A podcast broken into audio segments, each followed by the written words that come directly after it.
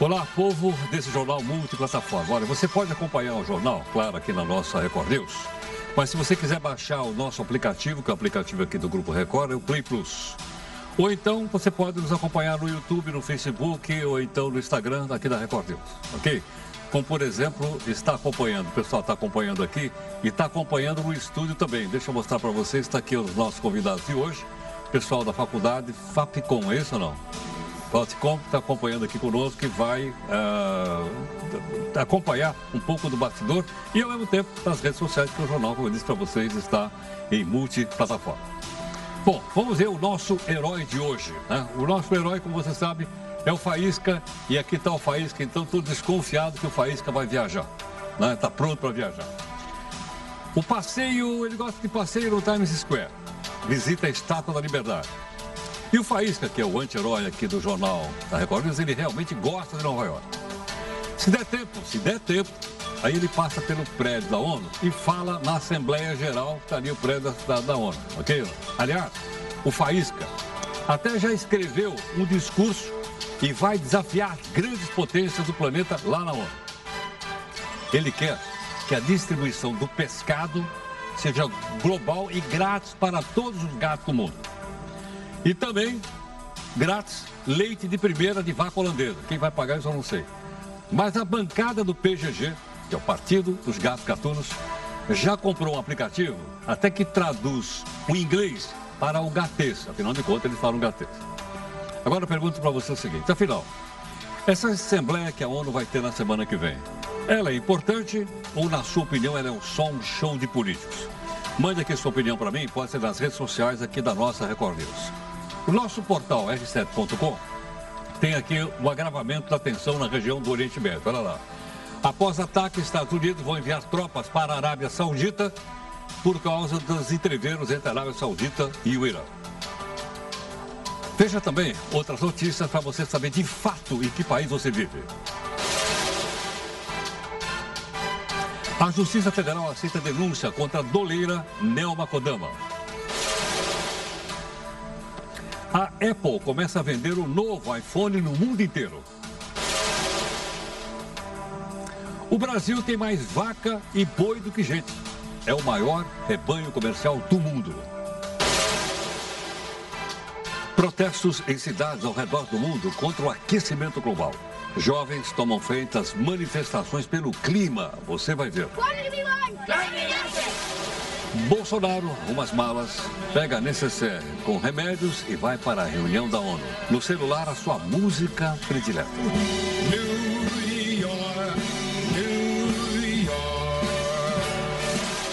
A nossa imagem do dia é uma demonstração de tortura. Agora, no supermercado Extra. Ao invés do chicote, seguranças usam arma de choque. Na sua opinião, o supermercado deve ser responsabilizado por essa agressão, uma vez que a firma de segurança é terceirizada. Mande aqui sua opinião para mim, pode ser nas redes sociais aqui da Record News ou então no meu Zap Zap 11 São Paulo.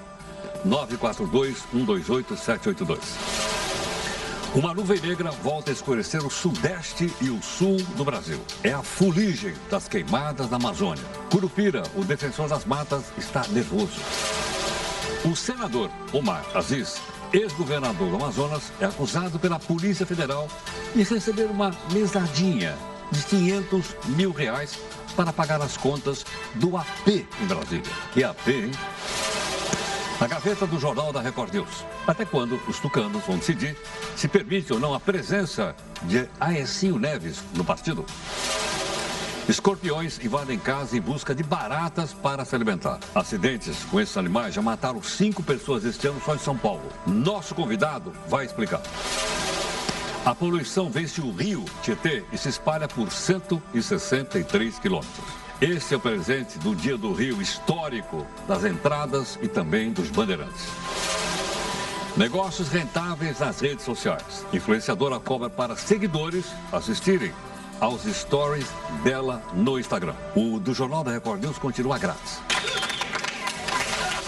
Um correntista do banco recebe 170 mil por engano na conta e pede uso capião. É o quê? A justiça disse não ao espertinho. Por falar em justiça, ela deu direito ao Rubinho de passear pela galeria em Copacabana. Ele foi defendido pelo Faísca, que afirmou: Nós, gatos, já nascemos pobres, porém, já nascemos livres.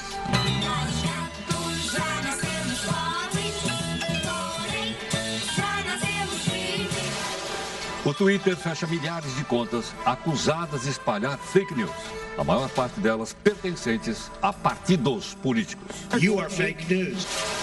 Lua de Mel em Fernando de Noronha. Um casal equino é visto dando banda no aeroporto local. Este é o jornal multiplataforma. Através dela você pode participar de três lives do jornal e da live às 10 da noite. E através delas também cobrar da gente busca de isenção e busca de interesse público.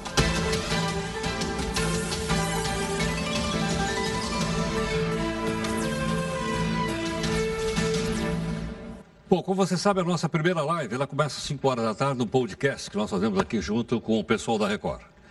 Os assuntos aqui da pauta, aí está o pessoal no nosso estúdio do R7.com. Hoje tem Eufrides e a Júlia comentando então as, as questões todas que você vai acompanhar aqui no jornal, tudo bem? Então aí. Qualquer comentário seu, manda para cá, usa a hashtag JRNews, fica mais fácil a nossa comunicação.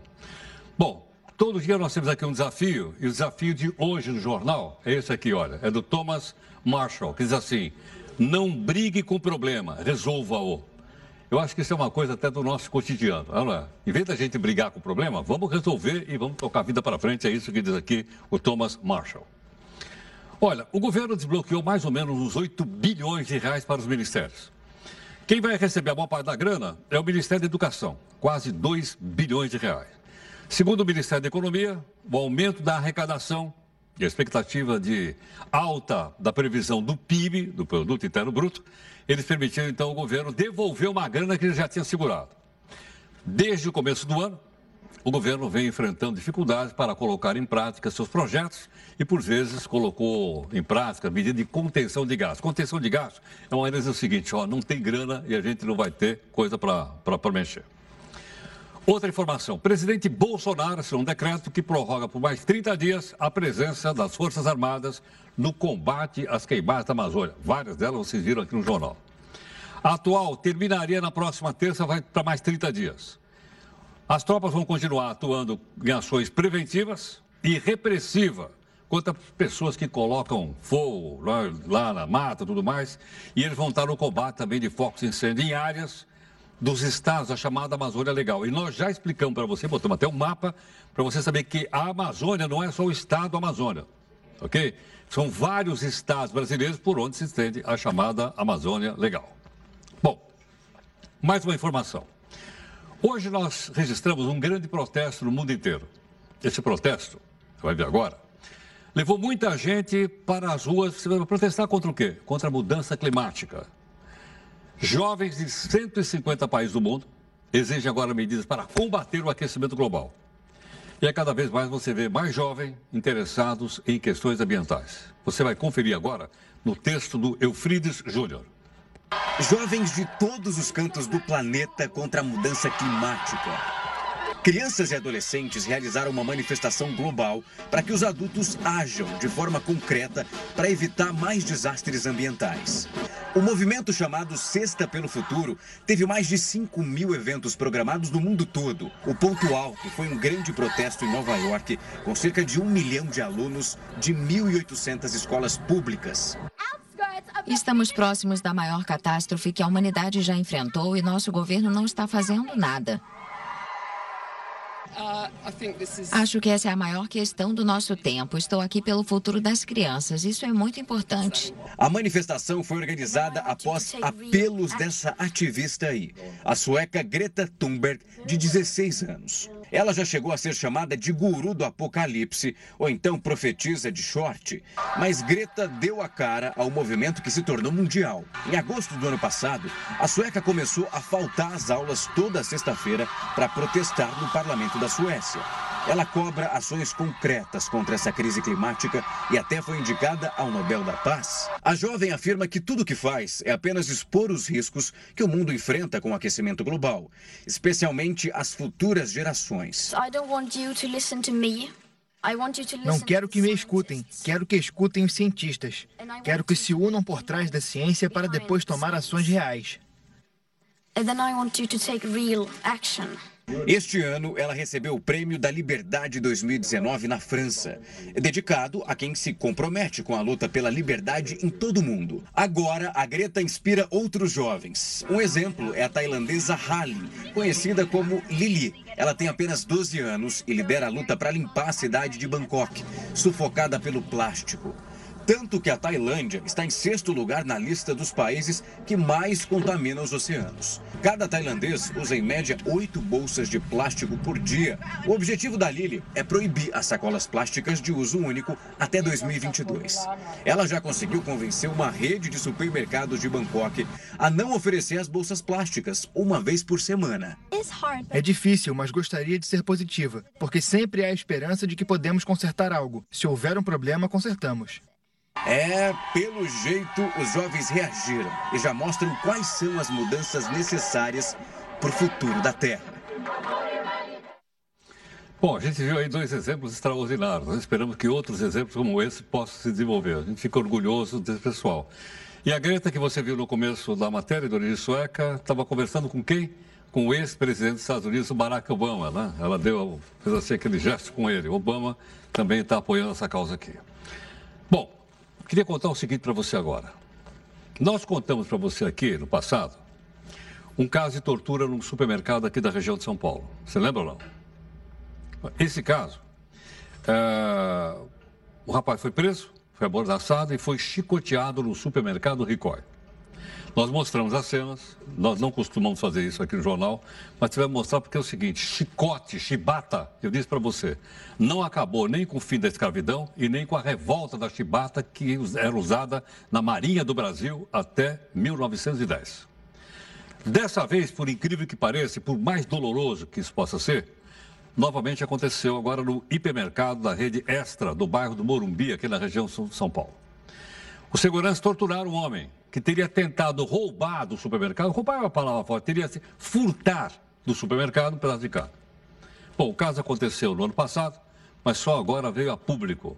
Dá uma olhadinha nas imagens, vou mostrar para você. Olha as imagens. Ele não está apanhando de fio elétrico que nem apanhou o outro. Sabe por que, que ele está tremendo assim? Porque eles estão dando choque no cara. Aquele aparelho que eles encostam nele, aquele aparelho escuro, aquele é um aparelho de choque. Dá uma olhadinha, parece um cabo de vassoura. E ele está tremendo, olha lá, costaram novamente, olha como as mãos dele tremem. Isso aí é uma coisa das piores ditaduras do mundo, você, você colocar uma pessoa e torturar essa pessoa com choques, como você está vendo aí. Ok? E ainda foi obrigado a olhar para a cama e falar assim, galera, não rouba mais aqui o supermercado extra do Morumbi. Ok? Bom, agora o outro lado. E nota, o hipermercado Extra afirma que assim que tomou conhecimento do que aconteceu, lamentável caso que disseram, iniciou uma investigação interna para apurar o fato. O Extra diz que proíbe categoricamente qualquer tipo de violência. E a nota informa, inclusive, que houve desligamento é um. Houve, eles demitiram o responsável pela área de prevenção da loja do supermercado Morumbi. A empresa e os seguranças da loja foram também afastados. Bom, eu não sei exatamente como é que é feito o treinamento disso aí. Para isso, nós pedimos aqui a gentileza da participação do consultor de segurança, Marci de Campos Verde, e o Marci está aqui conosco. Marci, muito obrigado pela sua gentileza. Bem-vindo ao jornal. Muito grato. Boa noite. Marci, eu suponho que o supermercado, dada a quantidade de produtos e a maneira que está exposto em gôndolas, etc, etc, seja muito mais fácil para sofrer furto do que outra atividade. Eu estou enganado. Sim, porque tem muitos produtos expostos, é a forma que as pessoas vendem os seus produtos, né? Tem uma circulação, é um ambiente público, qualquer pessoa pode entrar, buscar um produto, pode olhar, não gostar, devolver na gôndola. Então existe uma facilidade maior e aí o supermercado coloca pessoas, câmeras, temas de alarme, etiquetas e uma N, N utiliza N formas para tentar minimizar essa questão de furtos ou roubos, no caso, porque também manipula dinheiro, no caso, né? Claro. Agora, uma pessoa que for flagrada furtando alguma coisa, sei lá, uma salsicha, que, que atitude o supermercado faz? Normalmente, Normalmente, não esse caso, esse, esse caso não é normal. Nada né? justifica, esse tá. caso é injustificável.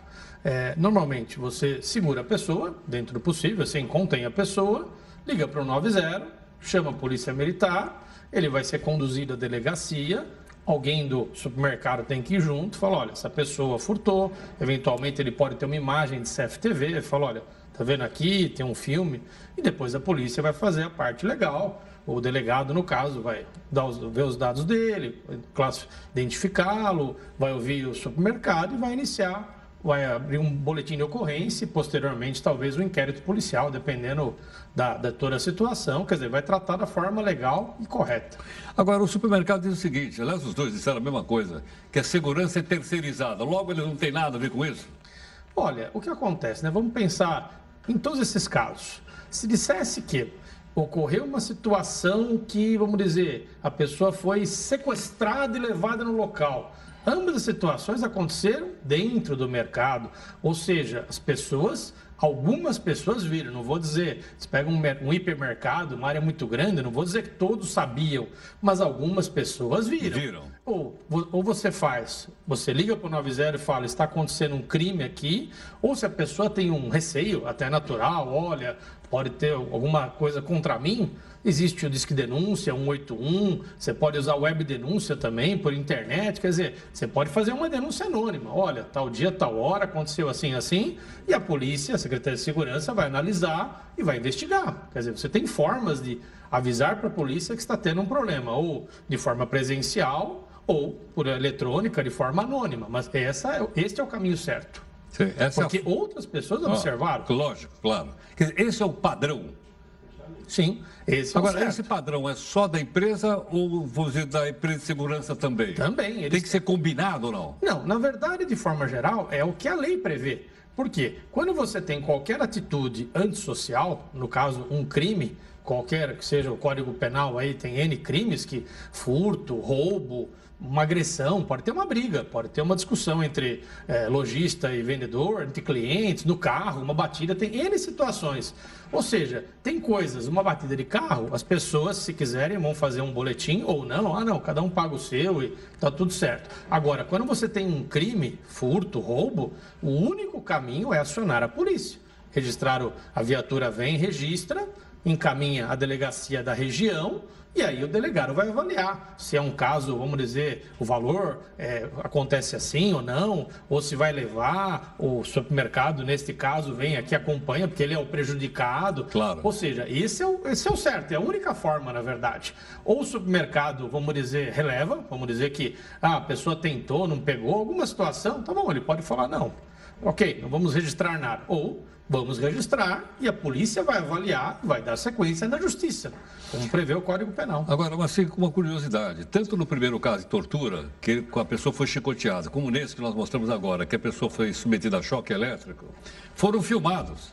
É, aí, e verdade... foram filmados pelas próprias pessoas que fizeram a tortura. Isso que chama atenção. Aí acho que tem um componente, talvez, de demonstração para outras de pessoas, de não digo nem de força, é, na verdade um pouco de egocentrismo, de querer mostrar para outras pessoas, olha o que eu fiz, como se isso fosse alguma coisa para você é, contar se orgulhar, uma né, disso, se orgulhar, uma coisa horrível. Mas é, entra um pouco o fenômeno das redes sociais. Hoje a gente vê em situações. Porque se eles não filmassem, provavelmente nós não estaríamos falando desse assunto aqui no jornal. Há uma grande chance, porque ia ser palavra contra palavra, aí precisaríamos buscar uma testemunha testemunha. Hoje Fazer agora... exame de corpo de delito para ver se a pessoa está com. Este caso que vocês estão relatando agora, que foi recentemente, ele tem um ano. Tem um ano. Então, imagino que a pessoa já está curada. Vamos torcer, né? Dizer... Ou de lá para cá, quantos passaram por isso? Exato. Infelizmente, é, uma possibilidade. É uma possibilidade, olha lá. Sim. Então, realmente, isso. Agora, é...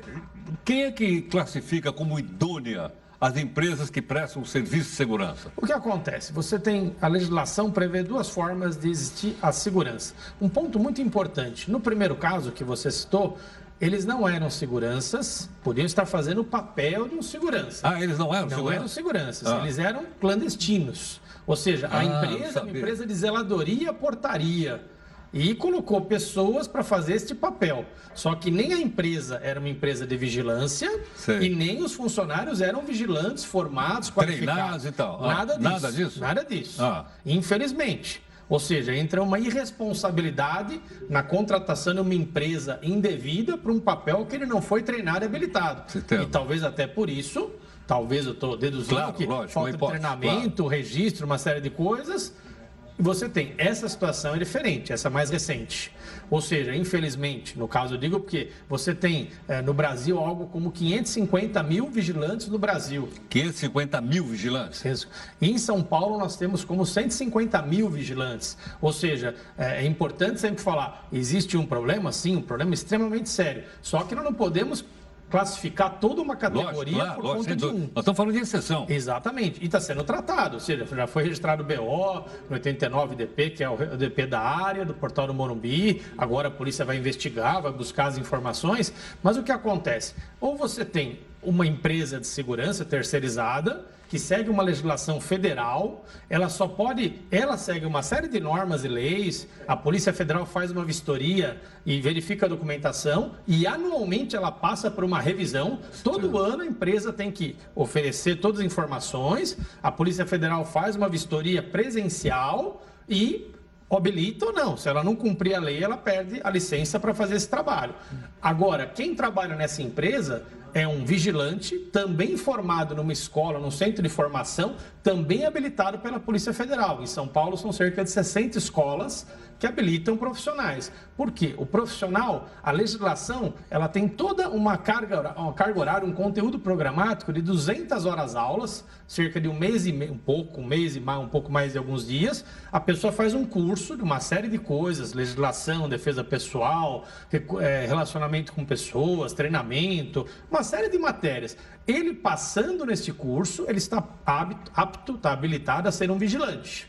Aí ele pode ser contratado ou por uma empresa terceirizada, ou esse mesmo modelo pode ser feito. Um supermercado ele poderia ter uma equipe própria, própria. se quisesse. Uma questão terceirizar o próprio, mas ambos têm que seguir a mesma lei. Claro. Contratar vigilantes formados em escolas. Anualmente, esse profissional, por lei, passa por um teste psicotécnico, ele pode ser reprovado.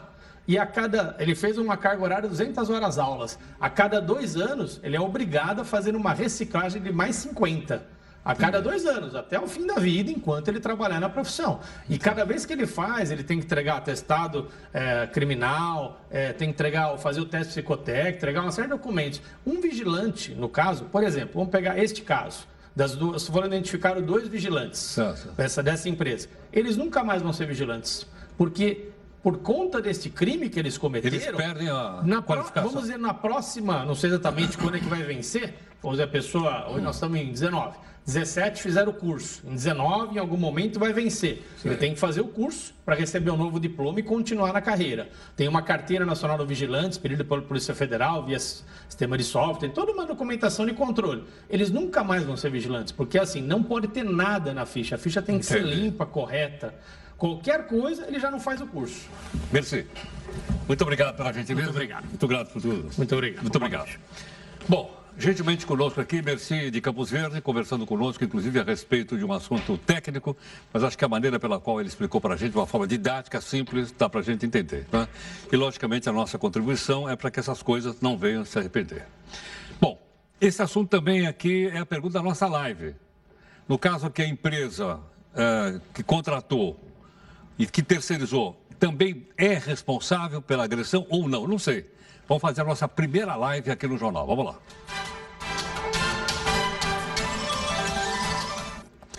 Você tem conta no Twitter?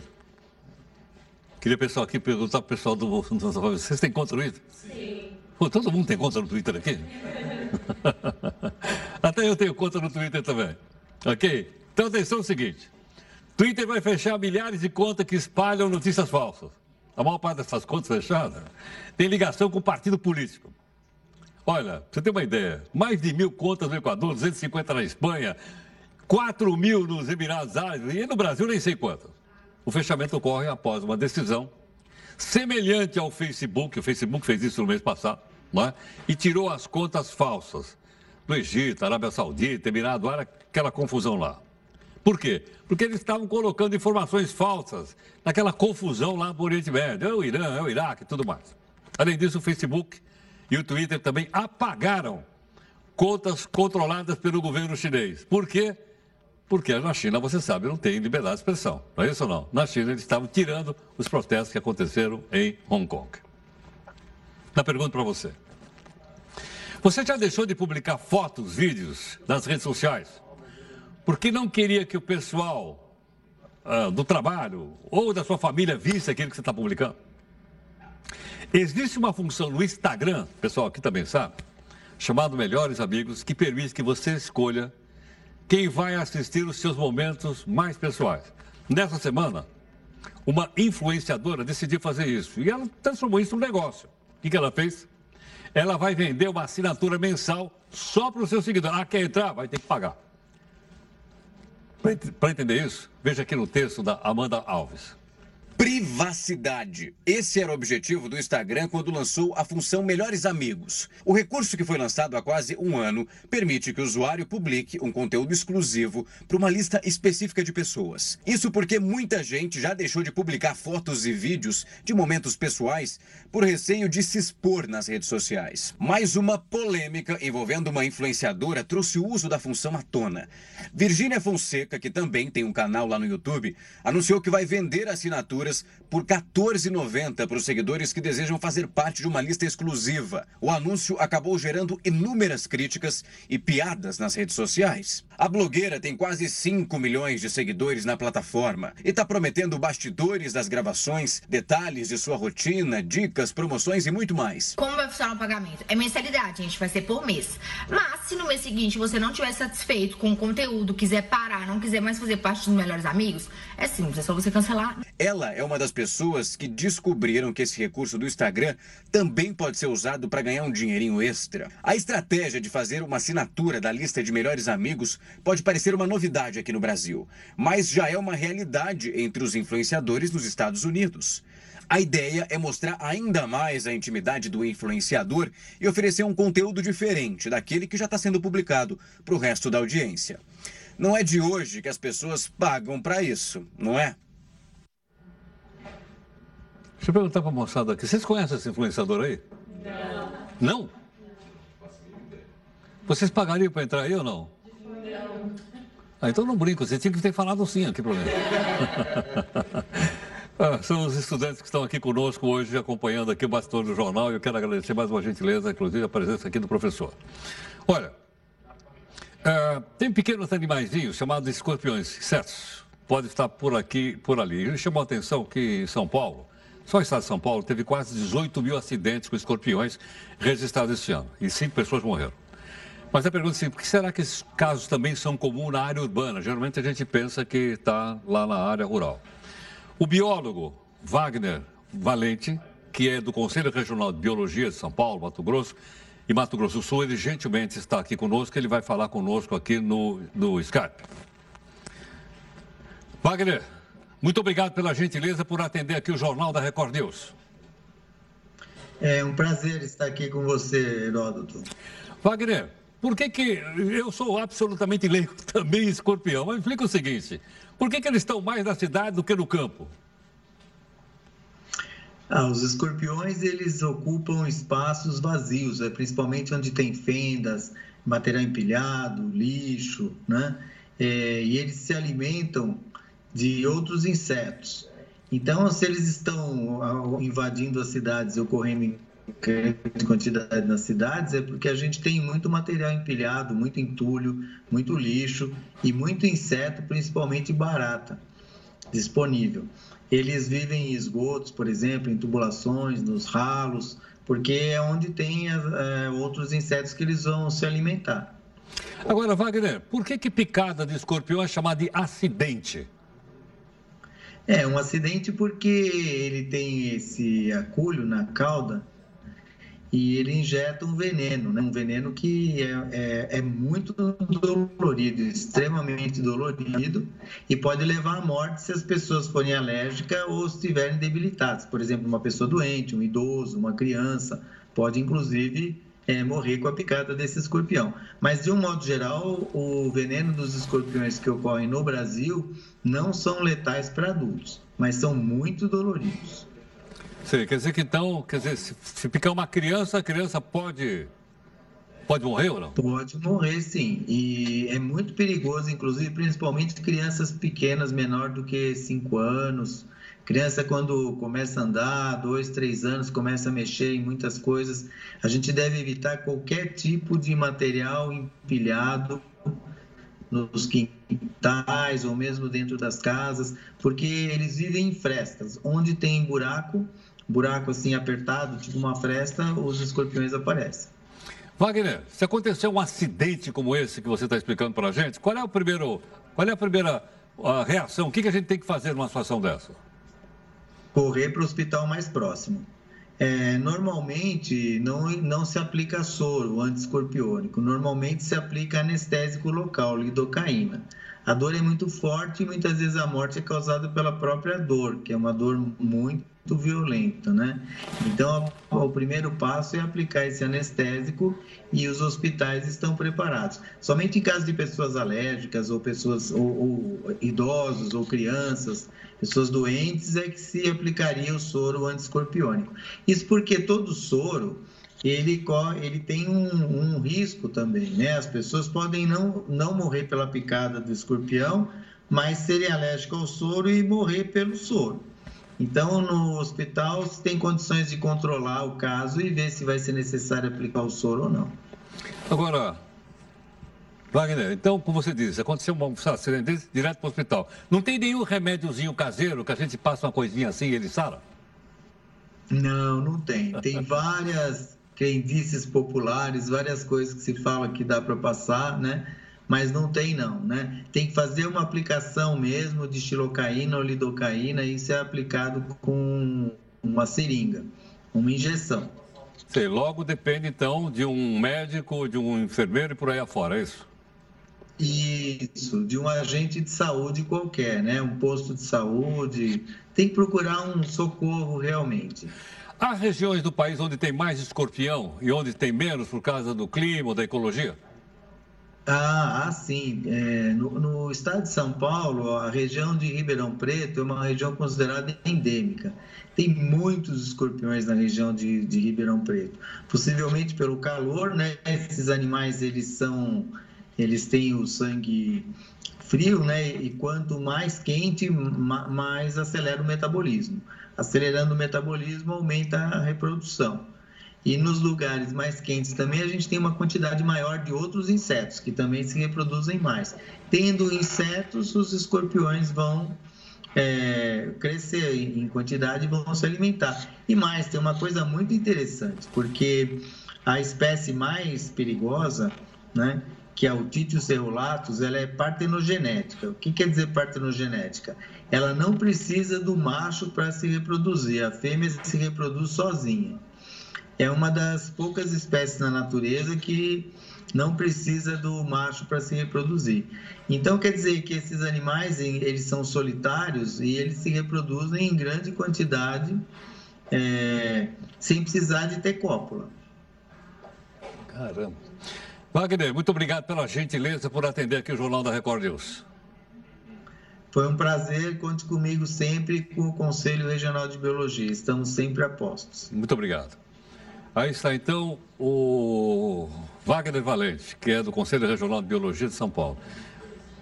Sabe que faz tempo que eu não ouvi usar essa expressão partenogênese. Acho que desde a época que eu fugi da escola, eu não ouvia falar em partenogênese como ele explicou aqui agora. Ou seja, a fêmea não precisa do macho para se reproduzir. Por isso, esse inseto, ele falou isso agora, acabou de ter uma aula com um homem aqui. Olha lá. Se reproduz mais. E região mais quente, tem mais insetos, ele se alimenta de insetos, principalmente de barata tem mais como fica, em todo caso, fica aí a recomendação. Cuidado com buracos, madeira velha empilhada, tijolo velho empilhado, né? e vai no lugar onde tem muito, antes de colocar o sapato, bate o sapato para não colocar o pé lá dentro e encontrar o tal de escorpião. Tudo bem? Bom, vamos então aqui com a nossa segunda live aqui, você está acompanhando aqui no nosso jornal, aqui no estúdio com, conosco hoje os estudantes da FAPCOM, né, que estão aqui anotando tudo né, para fazer depois as as avaliações que eu espero que sejam razoáveis. Vamos lá.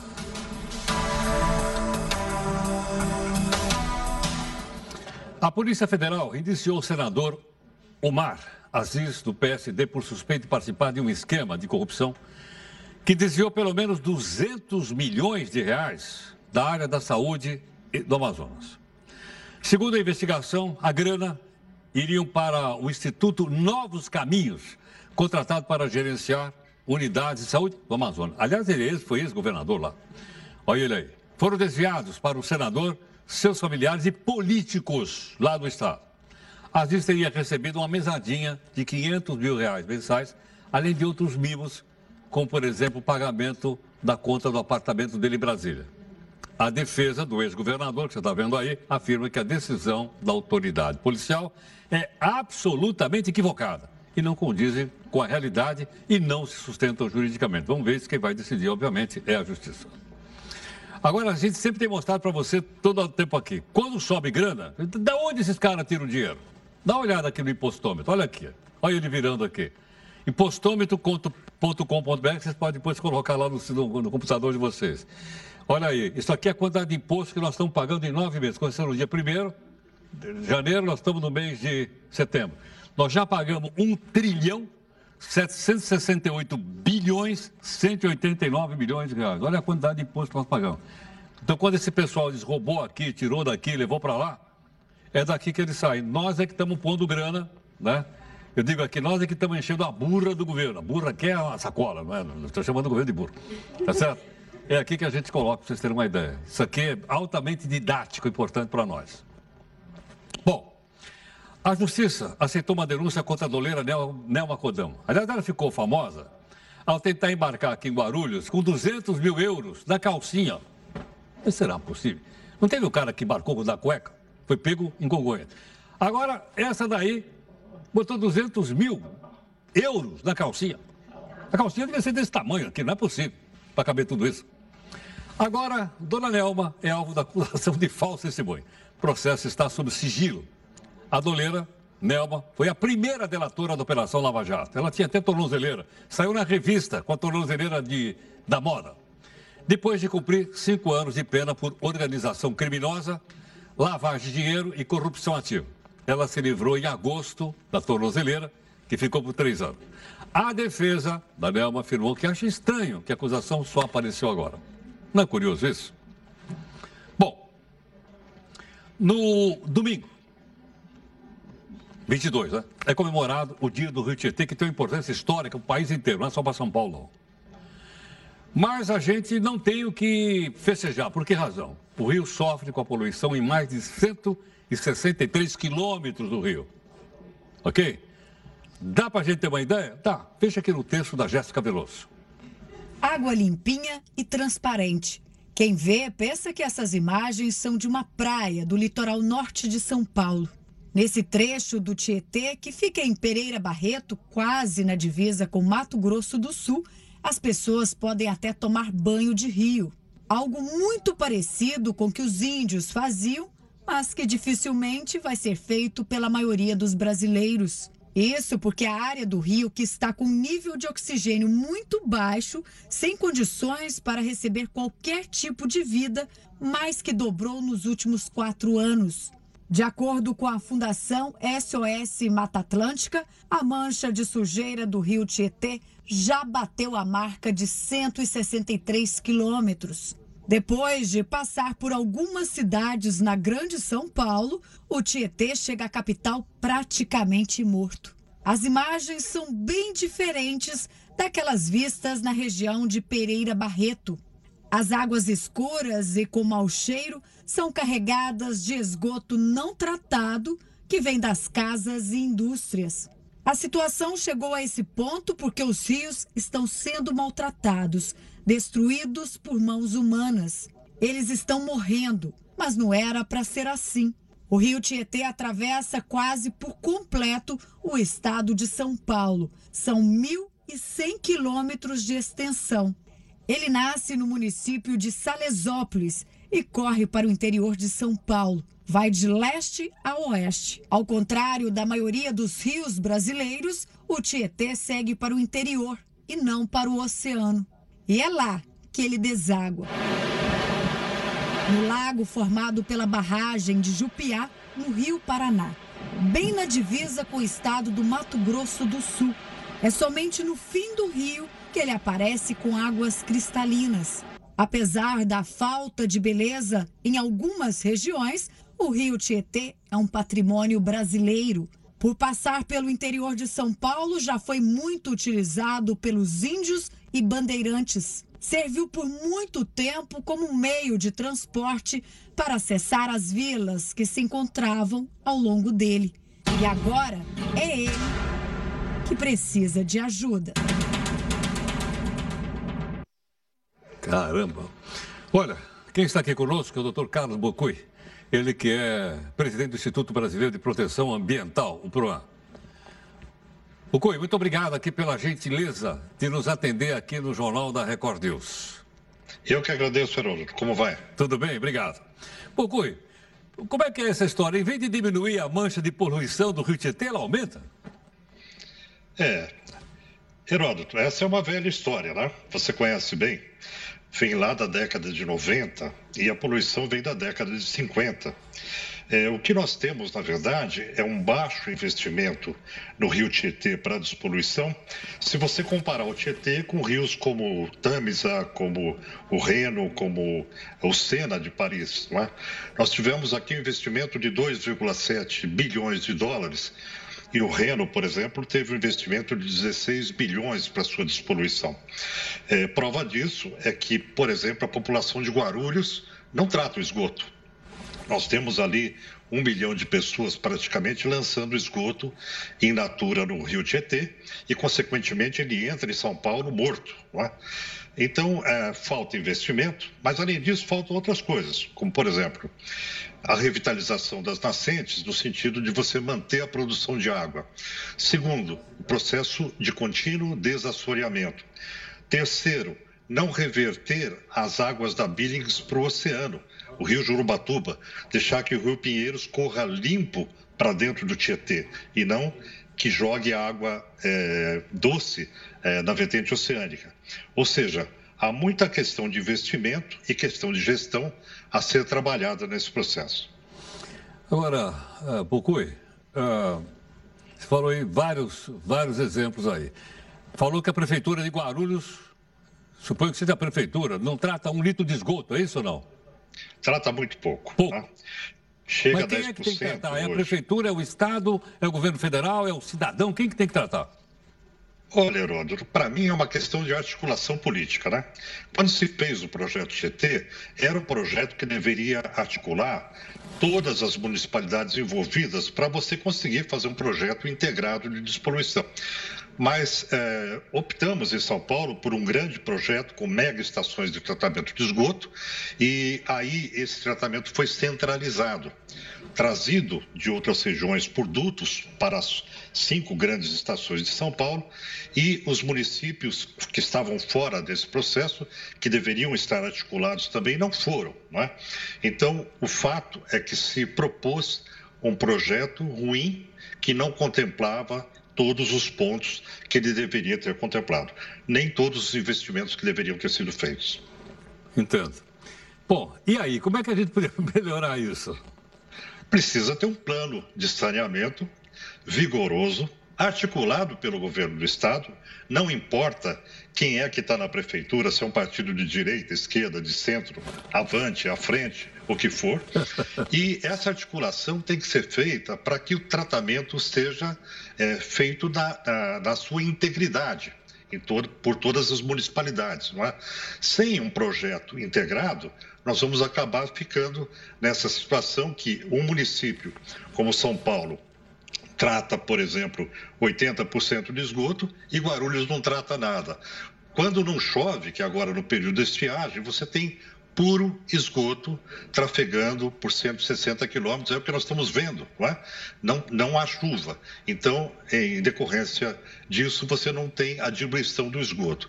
Ou seja, é preciso que se pense nessa revitalização, incluindo a discussão de hoje, que é a questão climática. tende a chover menos, de forma mais concentrada e seguida de veranicos. Então você sempre vai ter menos é, vazão média nos rios para o futuro. Se a gente não replantar as árvores, não revitalizar as nascentes e trabalhar de uma forma integrada para que essa gestão ocorra, nós podemos correr o risco de ficar apenas gerenciando o esgoto, que é água importada de outra região, como você sabe, vem da bacia do Piracicaba. É?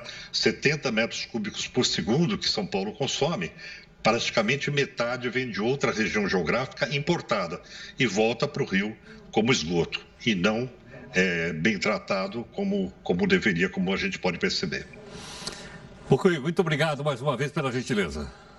Eu que agradeço. E espero que o ano que vem nós estejamos numa melhor situação, né? Bom, se, se eu estiver aqui, você já está convidado a falar de novo. Bom, espero que não repita o mesmo discurso, porque eu tenho repetido por muitos anos a mesma coisa. E, infelizmente, é, o, que a, o que cabe à sociedade civil é fazer essa pressão. Mas a questão é: o governo não se move por quê? É? é? preciso que o governo se mova. Graças, Mocoi. Obrigado. Abraço. Muito bem. Aqui conosco, então, o doutor Carlos Mocoi, que é o presidente do Instituto Brasileiro de Proteção Ambiental. Quer dizer, como é que foi uma cidade? Quantos, quantos habitantes tem Guarulhos? 1 milhão e 400. Trata pouco. Eu acho que eles tratam um terço. Ou seja, para cada três litros de esgoto, eles tratam um, salvo engano. Salvo engano. Se não for assim, se eu estiver errado, o pessoal da Prefeitura de Guarulhos quiser mandar uma notinha, pode mandar que eu vou ler a notinha que vocês mandaram, ok? Vamos então aqui para a nossa terceira live dentro do jornal. Não esquece, tem live às 10 da noite também hoje, com a participação aqui dos nossos convidados, que são os estudantes da FAPCOM, que participam hoje aqui ao vivo conosco no jornal. Vamos lá. A ex-presidente da Argentina, Cristina Kirchner, foi indiciada por corrupção. Ué, ela não é candidata a vice lá, na chapa? É. Aliás, ela é favorita para voltar ao poder este ano com o cabeça de chapa. Eu escrevi errado ali. Ela é vice do Alberto Fernandes, que é o cabeça de chapa, e ela é, é, e ela é vice. Kirchner, a senhora Kirchner, é investigada por fazer parte de uma rede de propina. Será que é lá ou é aqui? paga por empresários e políticos em troca de contratos de obras públicas. É impressionante. Além dela, mais 53 hermanos também foram indiciados. Kirchner responde a outros 11 processos. Nossa, parece o Renan.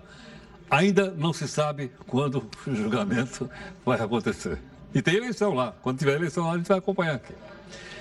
Olha, a polícia está chegando perto de descobrir quem foi o mandante do assassinato da vereadora Marielle Franco e do motorista Anderson Gomes.